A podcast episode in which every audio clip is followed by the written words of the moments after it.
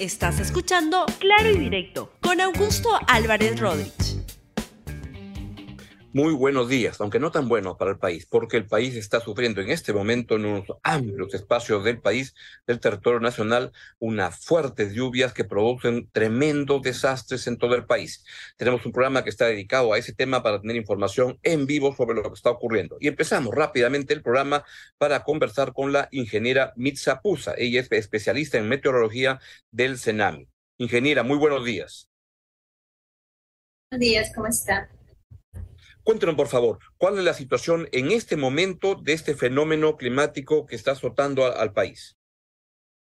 Bueno, lo que estamos teniendo, hemos tenido en los últimos días es la influencia de un ciclón, que es un sistema de baja presión que tiene giro horario y ha influenciado mucho en las costas norte del Perú. Cuando dice giro horario, ¿a qué, ¿a qué se refiere? Nos referimos en favor a las agujas de reloj. O sea, que va así. y, eso... Entonces, este giro, eh, al ser horario, también está trayendo vientos más cálidos desde la zona de, bueno, los está trasladando hacia la zona costera de Perú. Sin embargo, esta se ha mantenido lejana a la costa, más o menos entre 500 a 600 kilómetros. Pero por factores atmosféricos, lo que ha generado es que las lluvias que tenemos normalmente en esta región se intensifiquen y tengan el nivel de aviso que hemos tenido, ¿no? Nivel 4, lluvias extremadamente fuertes en diversos sectores de la región norte. Y estas eh, se han ido trasladando hacia la zona central juntamente con la influencia del ciclón Yaku, pero hay muchos otros factores que están influenciando en que las lluvias sean tan intensas y actualmente las lluvias están siendo fuertes tanto en la región norte como en la zona central. Estamos hablando también de los departamentos de Ancash, de Lima, incluso en algunas regiones altas del departamento de Ica, límite con Ayacucho, también se han estado presentando lluvias intensas. ¿Qué es lo que se puede prever en este momento, los estudios que Senami hace permanentemente, en los cuales usted participa? ¿Qué se puede prever para los siguientes días? Y si nos puede dar esa explicación a nivel nacional. A veces siento que nos preocupamos solamente de Lima y no lo que está pasando en todo el país. ¿Nos puede dar una, una mirada de qué es lo que se viene en los siguientes días por diversas zonas del, del país? Claro que sí. Tenemos actualmente un aviso emitido hace, hace dos días de, las lluvias que se van a presentar entre el día, hasta el día 13 de, de, marzo, ¿no? Entonces estamos en un nuevo periodo de aviso, perdón, hasta el día 14, hasta el día de mañana, ha estado vigente desde el día 11 hasta el día 14 y estos departamentos continúan siendo en la zona norte los departamentos de Piura, Lambayeque, La Libertad pero también el departamento de Ancash, Lima y las zonas altas del departamento de Ica, como la zona de Ayacucho. Estamos teniendo lluvias muy intensas en estos sectores, enfocadas principalmente en las cuencas medias. Esto es una característica que hay que resaltar, ya que estamos teniendo lluvias extremas que están muy cerca a la costa. Entonces, estas condiciones están haciendo que las quebradas se activen, se presenten diversos peligros asociados para esta región. Entonces, las lluvias no se están localizando en las zonas altas como solemos tener en un periodo normal de lluvias, sino se están localizando en las cuencas medias, lo cual es bastante riesgoso para población que se ubica ahí, pero también a la población que se ubica en la zona costera. Ingeniera, vamos a ir un ratito para ir hasta Chiclayo, pero si nos puede contar para la zona de Chiclayo, ¿qué es lo que se prevé en los días siguientes, en este momento, el día de hoy, en los días siguientes? Claro que sí. Para el departamento de Lambayeque en general estamos, estamos con nivel rojo de lluvias, lo cual significa lluvias extremas. Sin embargo, este no es el primer aviso de lluvias extremas que hemos emitido. Hay que recordar que estamos con aviso de lluvias extremas desde ya hace eh, más o menos unos ocho días Estamos, este sería el tercer aviso con este periodo de lluvias que reinició en, en estos días.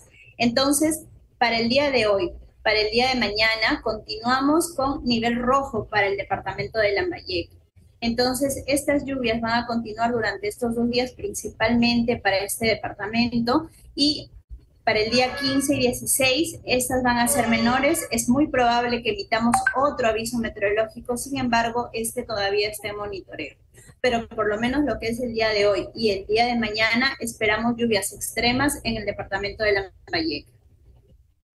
Ingeniera Pusa, le pido un ratito si nos puede esperar y va, hacemos un contacto con, con, con Chiclayo y luego volvemos con usted inmediatamente.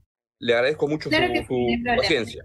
Muchas gracias. Vamos en este momento a desplazarnos rápidamente en directo con Rosa Quincho, nuestra periodista, nuestra reportera que está desde Chiclayo, entiendo que está en la comisaría de José Leonardo Ortiz. Rosa, buenos días, no tan buenos. Cuéntanos cómo está y por favor descríbenos qué es lo que está ocurriendo en el lugar donde tú te encuentras.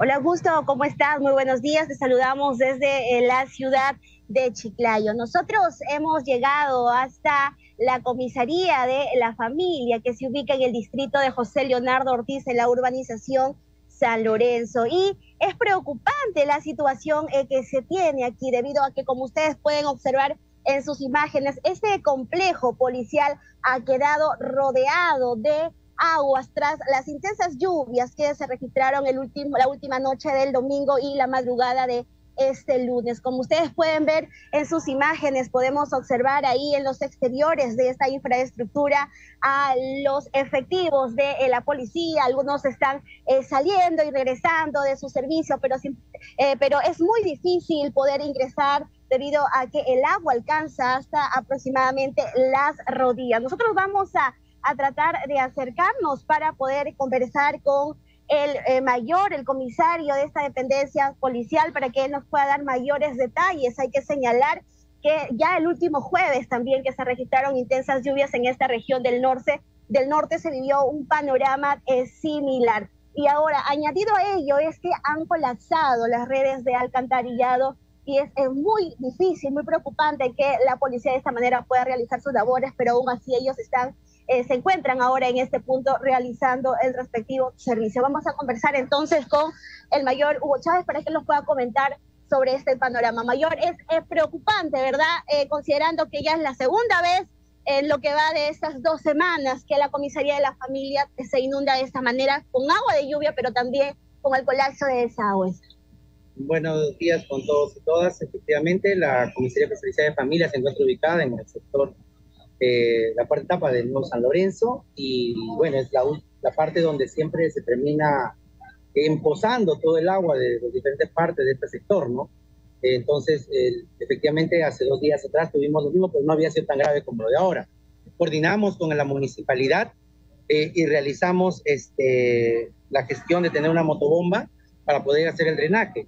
Eh, pero en esta oportunidad es insuficiente la, la, una sola motobomba y estamos este, tratando de hacer pues, los esfuerzos posibles de poder eh, sacar todo este, este, este, niego. ¿no? ¿Cuántos trabajadores eh, tiene la comisaría de la familia? Tenemos una aproximada de 50 efectivos policiales que se encuentran en, para prestar servicios, de los cuales el 70% se encuentra haciendo en estos momentos el servicio activo con todos este, los efectivos.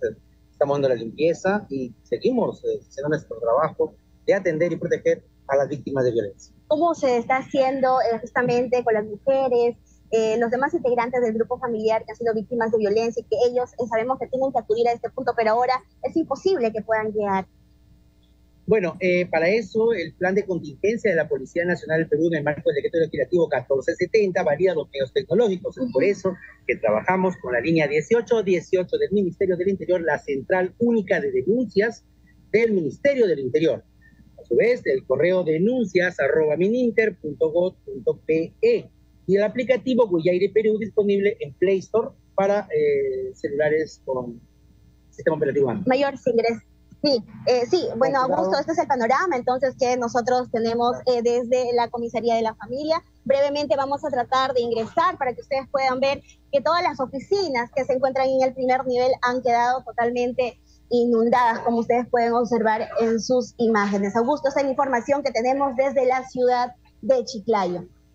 Rosa, antes, antes de que te vayas, esas imágenes son tremendas, lo que está pasando en una, una comisaría que tiene un papel importantísimo por cumplir en este momento y eso evidentemente mella sus posibilidades de, actuación, pero hay que ser de, de, la desgracia una oportunidad para, para cumplir con la, con la patria. Este, ¿Sabes algo sobre la infraestructura de hospitales y de asistencia médica en Chiclayo y en Lambayeque en este momento? Sí, hay que comentar también, Augusto, que no es la única comisaría que sufre los estragos de las lluvias. También la comisaría del norte, que se ubica en la ciudad de Chiclayo, de igual manera ha quedado inundada. En, el caso de hospitales, eh, por ejemplo, el Hospital Regional de Lambayeque, que es el establecimiento más grande de esta región del norte, eh, nosotros eh, recibíamos el día de ayer fotografías de los trabajadores en el que se puede observar que el agua ha ingresado por los ascensores, ha ingresado al área de emergencia, el agua ha ingresado también al área de operaciones incluso, y los trabajadores de salud efectivamente estaban pidiendo un llamado tanto a las autoridades regionales como nacionales para que puedan eh, tomar cartas en el asunto, porque son ellos los afectados, pero también las decenas de personas que se atienden diariamente en estos establecimientos. De igual manera, comentarte que con las lluvias de la semana pasada, el Hospital Referencial de Ferreñafe sufrió un colapso de parte de su infraestructura y así son diversas las postas y centros de salud de la región Lambayeque que están en peligro. Hay un centro de salud en el distrito de Tucume que en el 2017 en el fenómeno del niño esta infraestructura fue declarada inhabitable. A pesar de ello, se ha continuado utilizando en los siguientes años y ahora nuevamente eh, se ve afectado con las lluvias que se están presentando durante los últimos días. Muy bien. Y entonces, este, eh, dime cómo se siente en, en, Chiclayo, donde hacen en este momento, en Lambayeque en general, la ayuda que el gobierno está este, prestando. Siempre va a ser insuficiente porque los fenómenos nos desbordan, pero se siente que hay una presencia estatal. ¿Cómo, cómo está ocurriendo esto? Sí, en un principio indicar que fueron declarados en emergencia 22 distritos de la región Lambayeque. El día de ayer salió un nuevo decreto en el que se indica que ya son los 38 distritos de la región Lambayeque los que están declarados en emergencia. Nosotros hemos podido recorrer eh, diversas jurisdicciones y el panorama que se tiene es bastante desolador porque la población considera que no está recibiendo el apoyo necesario por parte de las autoridades. Por ejemplo, el día de ayer estuvimos en el distrito de Monsefú, en el sector Cayanca, en donde se han perdido aproximadamente 500 hectáreas de cultivos de pan llevar y los eh, pobladores temían de que las aguas del río Reque continúen desbordándose y eh, llevándose sus campos de cultivo que ellos con tanto esfuerzo, hace muchos años es que han logrado cultivar. De igual manera, habían viviendas cerca que estaban eh, a punto de colapsar y pedían inmediata ayuda. Ellos señalaban que no sentían el apoyo por parte del gobierno. Ese es el panorama ¿no? que nosotros podemos indicar desde la región Lambayeque. Bien, Rosa, muchas gracias por tu importantísimo reporte en este, este, en este momento. Tienes mucho trabajo pendiente por el día de hoy y en los días siguientes, porque todavía estas cosas van a durar mucho más. Te mando un gran abrazo. Dime, por favor, dime. como, como sí, puedes observar, por ejemplo, estamos ahora en la parte del patio de la comisaría de la familia. Mira, puedes observar este vehículo que prácticamente el agua está cubriendo las llantas. Eh, de igual manera, también tenemos otras áreas, ¿verdad?, eh, que están siendo afectadas, ¿sí? Por lo cual ellos también piden un mayor apoyo. Como indicábamos, eh, los efectivos continúan laborando a pesar de las condiciones en las que se encuentra esta, este complejo policial que fue entregado en el 2019. Prácticamente la infraestructura es nueva. Muy bien. Pues Rosa, muchas gracias por tu, tu, reportaje. Rosa Quincho desde Chiclayo. Vamos a ir en un ratito. Te, agradezco mucho y estamos alerta contigo porque vas a tener un día muy importante de transmisiones a lo largo de todo el día en LR. Vamos a ir dentro de un ratito. Rosa, un gran abrazo. Cuídate mucho. Vamos a ir un ratito con Sergio Verde hasta, hasta Trujillo, pero como les decía, estamos, tenemos la suerte, la oportunidad de estar en, eh, enlazados en todo el programa con la ingeniera Mitza Pusa, especialista en meteorología del CENAMI. Ingeniera, la, la pregunta que, que cuando vemos estas situaciones, y nos puede explicar es, este fenómeno por cuánto tiempo más va a estar durando. Una cosa es el daño que hace y la reconstrucción que se requiere luego, pero el fenómeno de las lluvias, por cuánto más este, va, va a durar y si es que esto no va a estar presente y se va a repetir ya en las siguientes semanas y ocasionalmente de esa manera. Explíquenos, por favor. Bueno, lo que esperamos con este sistema que se ha formado en zona de mar es que ya se desplace hacia el oeste, es decir, se aleje y esto ya está ocurriendo, ya se ya empezó su desplazamiento hacia el oeste. Entonces, básicamente lo que estamos teniendo ya son los rezagos y otros factores que están influenciando en las lluvias que estamos teniendo. Entonces, en los siguientes días lo que esperamos es que este sistema ciclónico que se ha ubicado en, la zona marítima se desplace hacia el oeste y por lo pronto lo que estamos monitoreando... ¿Hacia el oeste? ¿Hacia, hacia, qué parte se va a ir hacia, hacia el oeste? ¿Qué, qué, significa eso? ¿Por dónde, por dónde se, va a ir? Bueno, tenemos la, la ubicación del ciclón, que está en aguas marítimas, se va a alejar de la costa. Eso es lo que queremos decir cuando eh, se desplaza hacia el oeste. Se, se, va a alejar de la costa, entonces ya se va, ya prácticamente se va a disipar y bueno, se está alejando de la costa, su influencia va a ser, va a dejar de ser importante para la, para Perú en general, para las lluvias que estamos teniendo. y esto va a ocurrir en los siguientes días. Sí, se va hacia mar, eh, mar adentro, digamos. Y, y, ese fenómeno podría repetirse en, en, en, las semanas, meses siguientes. Nos hemos vuelto en el Perú una, una zona de, de, de, ciclones, que no era algo impensado, era, lo veíamos en el Caribe, en otras partes, pero ¿puede repetirse? ¿Ha cambiado la, el perfil de, de riesgos del, del Perú? No, por el momento hay que tener en cuenta de que esto ha sido un sistema, como lo menciona, muy inusual, ¿no? Tenemos otro sistema que es el anticiclón del Pacífico Sur, que es el que nos da vientos de la zona sur, enfría todo el mar y esto nos mantiene bastante estables. ¿Por qué? Porque por este sistema no hay lluvias en las zonas costeras, salvo estos meses de verano en lo que en la costa norte sí tenemos lluvias y es lo normal para esta temporada.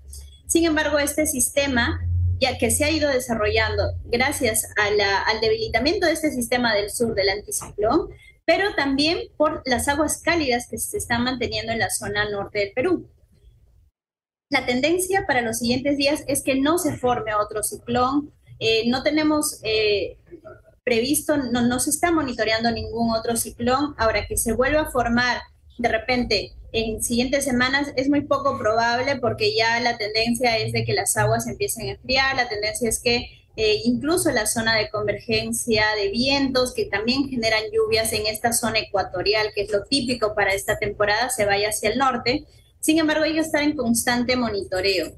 Y bueno, si hay otro episodio donde las aguas estén tan cálidas como ahora, pues es probable que en años siguientes podríamos tener un sistema similar en las costas peruanas. Hay que recordar que no es la primera vez que se ha formado, tuvimos un sistema similar, un ciclón similar en los años 80. Sin embargo, este fue muy débil y estuvo muy alejado de la costa y se disipó de manera muy rápida. En cambio, Yaku ha estado durando muchos días, ha tenido una persistencia ya de varios días, estamos monitoreándolo desde el 4 de marzo, que ya tenía su influencia o su acercamiento hacia la zona costera. Entonces, eh, este ciclón, pues, al ser inusual, no esperamos que en las siguientes semanas se presente nuevamente. Sin embargo, no hay que descartar su posibilidad, la posibilidad de que este se presente en otros años, que tengamos condiciones similares. Entiendo. De eso le quiero preguntar más, pero si, me, si, si le, le, puedo pedir otra vez que nos espere un ratito porque nos vamos hasta, sí. hasta la libertad, hasta Trujillo, entiendo, porque ahí está nuestro reportero, Sergio Verde, a, a quien le doy la, la, la, bienvenida y le pregunto por dónde está en este momento y qué es lo que nos puede contar de lo que está viendo. Sergio, buenos días, no tan buenos, la verdad. Adelante, Augusto. por favor. Augusto, sí, ¿qué tal? Eh, buenos días. Efectivamente, yo me encuentro ahora en el sector La Rea, en el distrito de Moche, en la provincia de Trujillo, porque aquí en horas eh, de la mañana el desborde de las aguas del río Moche ha perjudicado aproximadamente 50 familias de este sector. Y para ello vamos a conversar brevemente con el alcalde de este distrito para que nos pueda dar más información respecto a estos eh, trabajos también de prevención que ellos vienen realizando en beneficio de estas eh, familias. Alcalde, ¿qué tal? Eh, buenos días, estamos en vivo para la República, por favor. Muy buenos días, sí, efectivamente estamos acá de la madrugada hubo apoyo en inicio de bomberos, eh, de rescate, la Policía Nacional también de rescate, y nosotros como municipalidad nos hicimos presentes eh, ya en horas de la madrugada hasta este momento que estamos acá, ya el caudal ha bajado. Eh, han afectado en esta avenida que es la calle González Prada, es una prolongación, alrededor de unas 10 viviendas de material noble, pero para este sector sí aproximadamente entre 35 y 30 viviendas que prácticamente es una zona donde han invadido, ¿no? claro. Es una invasión, ¿no? Ya el, el, proyecto de reconstrucción con cambios que está realizando este, la empresa Besalco, que ganó la licitación de gobierno central, ha venido a sociabilizar para poder desalojarlos, comprarles, eh, a pesar que son invasores, pero se han negado. Y miren las consecuencias ahora, esto trabajando meses atrás. Ahora salen a reclamar un poco que por qué no hemos desformatado. La empresa que está ejecutando tiene todo ese proceso. Entonces no podemos hacer doble inversión del Estado. Es así que ahora, con esta crecida, pues, no pensábamos que iba a venir este fenómeno ¿no? de huracán que ha afectado con lluvias, tenemos estos resultados, ¿no? Nosotros como municipalidad estamos acá trabajando, también la plataforma del gobierno regional de defensa civil se ha hecho presente con maquinaria que está desformatando en la parte baja de allá para que baje el caudal, ya un poco acá ya vemos que se puede ver pista, pero la línea de humedad ha sido hasta aproximadamente la tercera línea de, este, de ladrillo con la pista, unos 60 centímetros, ¿no? Lo cual esto era muy fuerte, no se podía cruzar, por eso es que se colocó una soga y así se ha podido, han podido cruzar las personas. ¿Va a haber ubicación para estas familias? Eh, tenemos que conversar nuevamente con ellos y con sociabilizar con la entidad que es de reconstrucción con cambios para que puedan reubicarse a otro lado, porque está en plena eh, paja marginal, número uno, totalmente en riesgo, no pueden estar acá más. Tendría que reubicar. Alcalde, ¿se tiene cifras tal vez de cuántas familias, viviendas afectadas, damnificadas hay hasta el momento aquí en su distrito? Eh, damnificadas en todo el distrito hemos tenido en Miramar, que se han caído techos, aproximadamente unas cinco viviendas, en Daquila también otras cinco. Yo calculo alrededor porque están armándose las fichas, quedan un promedio de entre 25 o 30 familias en el distrito de Moche, ya, pero con esto ya ha subido el día de hoy esa, esa categoría. Está viniendo los equipos para comenzar a llenar estas fichas que son necesarias, que el Estado nos pide. Bien, bien, Augusto, entonces han sido declaraciones del alcalde distrital de Moche. Él nos ha comentado que son aproximadamente entonces 30 viviendas en el sector de la REA y otros aquí en el distrito de Mocho que se han visto perjudicadas tras estas fuertes lluvias y también el desborde de las aguas del río Mocho. Como usted, como tú puedes observar en imágenes, estas aguas han ingresado a, gran parte de estas viviendas aquí en el sector La REA. Hay personas que lamentablemente pues, han perdido algunas de sus pertenencias como sus artefactos y en otra parte han perdido sus, eh, su ganado.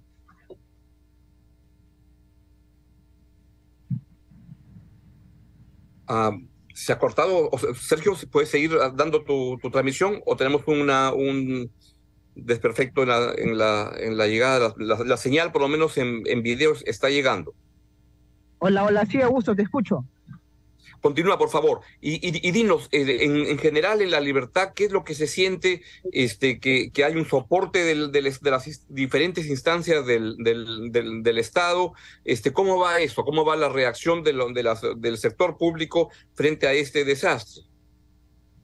Eh, te comento, Augusto, que el, último fin de semana llegó la presidenta, eh, bueno, hasta la ciudad de Trujillo, ella aproximadamente eh, trajo 200 carpas para los damnificados. Hay que mencionar que son varias provincias que lamentablemente están damnificadas, lo han perdido todo. Son pertenencias, incluso hay personas que han perdido parte de su ganado y lamentablemente las viviendas han quedado inhabitables. Muchas de las familias están durmiendo en la calle, ya que hay sectores que lamentablemente pues tienen las casas de material rústico y debido a estas fuertes lluvias lamentablemente las casas han colapsado. entonces, en esos momentos, la ayuda, la ayuda está llegando de a pocos, pero la ayuda al menos está llegando a los diferentes distritos, a las diferentes provincias. Ya se está trabajando entonces con maquinaria para retirar las aguas de, eh, en este caso, del distrito de Moche, donde el río, río Moche también ha colapsado debido a las eh, fuertes lluvias que se ha presenciado en la Sierra del Ande liberteño. Muy bien, Sergio, muchas gracias por tu reporte. Tienes por delante una gran jornada muy intensa y, mucha suerte y protégete mucho. Un gran abrazo. Ha sido Sergio Verde, de, nuestro reportero desde, la, desde Trujillo, desde Moche, donde ha estado en este momento, y él está cubriendo todo lo que es la libertad. Te agradezco mucho. Volvemos con la ingeniera Mitza Spusa, especialista en meteorología del Senami. Ingeniera, con todo lo que estamos viendo, le quería preguntar es la capacidad que tiene Senami hoy en día de, adelantarse a estos eventos, de prever, ¿cuál es? ¿Requiere más inversión en equipos o estamos un poco a la, al state of the art, al, estado del arte, digamos, en, en cuanto a, tecnología? ¿Cómo está Senami preparada, preparado para, para, eh, para prever lo que, los, estos cambios climáticos que traen tantos desastres? Bueno, en Senami hay un equipo bastante amplio de profesionales, de meteorólogos, de climatólogos, de especialistas en modelamiento numérico.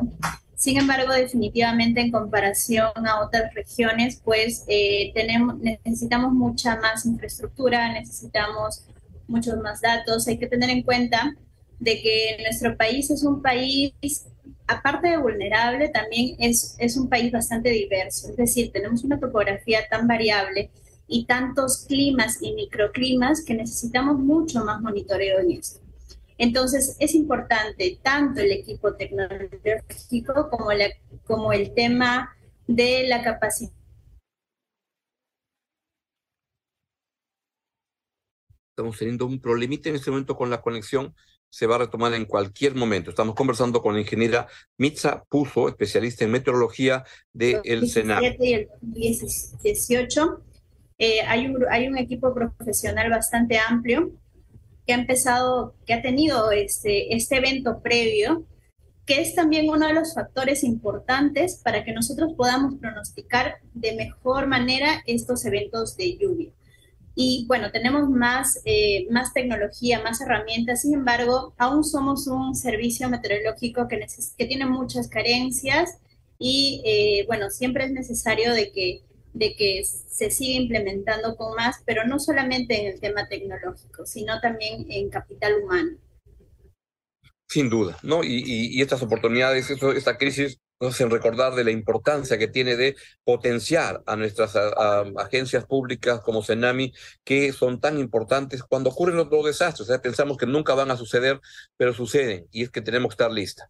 Y finalmente, ¿desde cuándo supieron en Senami que, que esto se, se venía y cómo alertaron al gobierno central lo que estaba ocurriendo?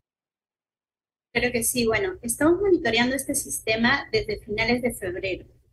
Sin embargo, hay que tener en cuenta de que los avisos meteorológicos los tratamos de emitir con antelación porque estos tienen que ser eh, útiles para la población tanto en tiempo como en lugar de, especificación y también en intensidad. Entonces, ahí tenemos que tener mucha responsabilidad para emitir los avisos meteorológicos y se emiten entre 3 a 4 días de anterioridad, teniendo en cuenta de que la lluvia es un factor bastante variable. Este sistema se ha venido acercándose a la costa y se ha venido fortaleciendo. Sin embargo, al ser un sistema tan inusual, hemos empezado a, emitir los avisos meteorológicos desde prácticamente desde el 3 de febrero. Hemos emitido notas de prensa y también avisos meteorológicos en nivel 4. Es decir, estos dos últimos avisos no son los únicos avisos que se han emitido de nivel 4 en la región norte. Posterior a ello, cuando ya hemos establecido de que Yaku era, era un sistema que iba a intensificar mucho más las lluvias en los últimos días, entre el 6 y el 7 de febrero se emitió la nota de prensa porque entre, a partir del día 9 se intensificaban nuevamente las lluvias. Entonces, se intensificaban por este sistema, ¿no? Porque, como lo mencionaba antes, ya teníamos lluvias intensas en esta región y íbamos a tener un factor adicional que era Yaku, que iba a intensificar las lluvias en el norte. Y es por ello que hemos emitido los avisos de nivel 4 y estos se han emitido con entre 3 a 4 días de anticipación de lo que ya estaba ocurriendo, ¿no? Y se ha continuado y una, con... Y, una, precisión ahí, este, siempre me da una respuesta muy, muy corta porque tenemos que irnos hasta Puente Piedra, es, este, y, y, esa sensación de crisis grave se, se, se comunicó desde cuándo? ¿Fue recién el viernes o, o ya, ya se venía alertando desde antes? No, ya veníamos teniendo avisos, estamos con avisos meteorológicos desde el 3, de, desde el 3, desde el 5, desde el 5 de marzo estamos con nivel rojo para la zona norte. Muy bien. Le quiero agradecer muchísimo a la ingeniera Mirza Pusa, especialista en meteorología del CENAMI, a quien le, le, pido que la vamos a volver a molestar en el futuro, porque esto todavía va, va a durar bastante más. Ingeniera, muchas gracias por sus valiosos uh, comentarios e información sobre lo que está pasando. Le agradezco mucho. Gracias. Muy bien. Y luego conversar con la ingeniera Misa, uh, Misa Puso, nos vamos rápidamente entonces hasta Puente Piedra. Les dije que estábamos ahí y ahí está nuestro reportero del sistema de URPI, Paolo Segarra, y nos cuenta lo que está ocurriendo. Paolo, buenos días. Cuéntanos dónde estás y qué es lo que está sucediendo.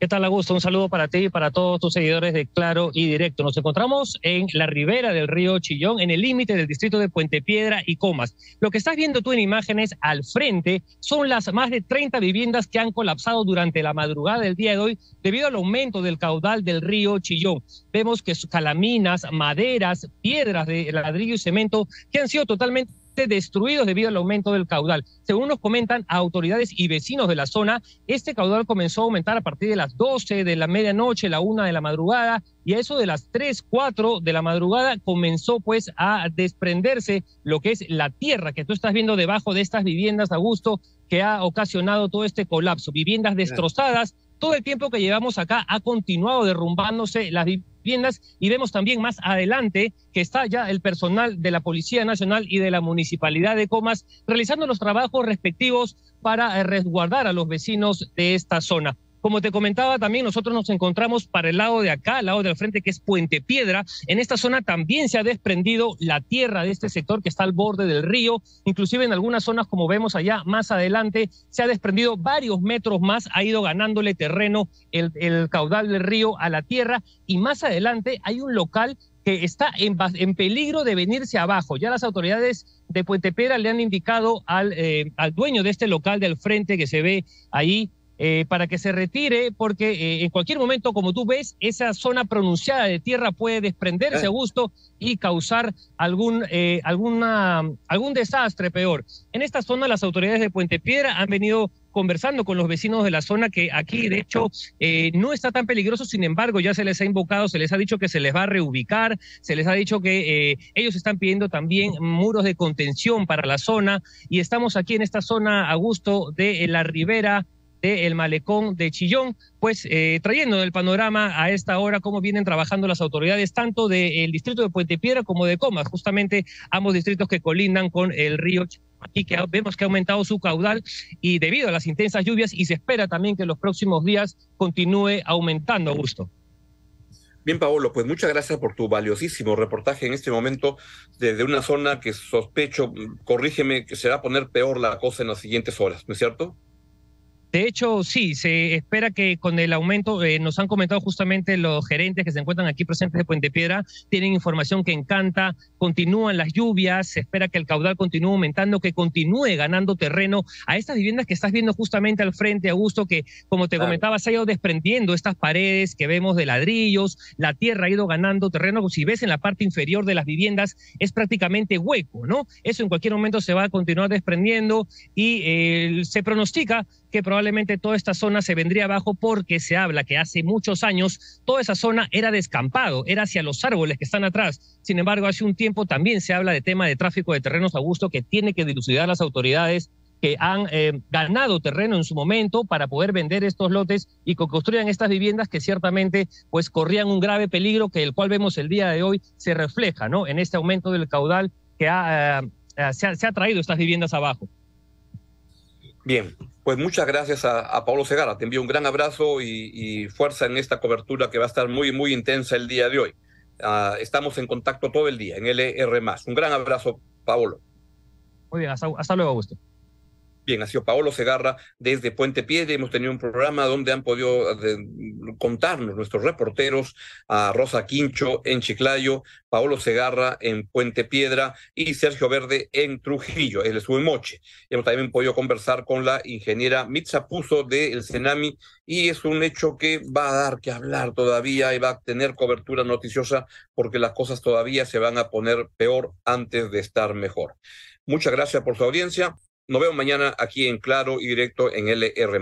Chau, chau. Gracias por escuchar Claro y Directo con Augusto Álvarez Rodríguez. Suscríbete para que disfrutes más contenidos.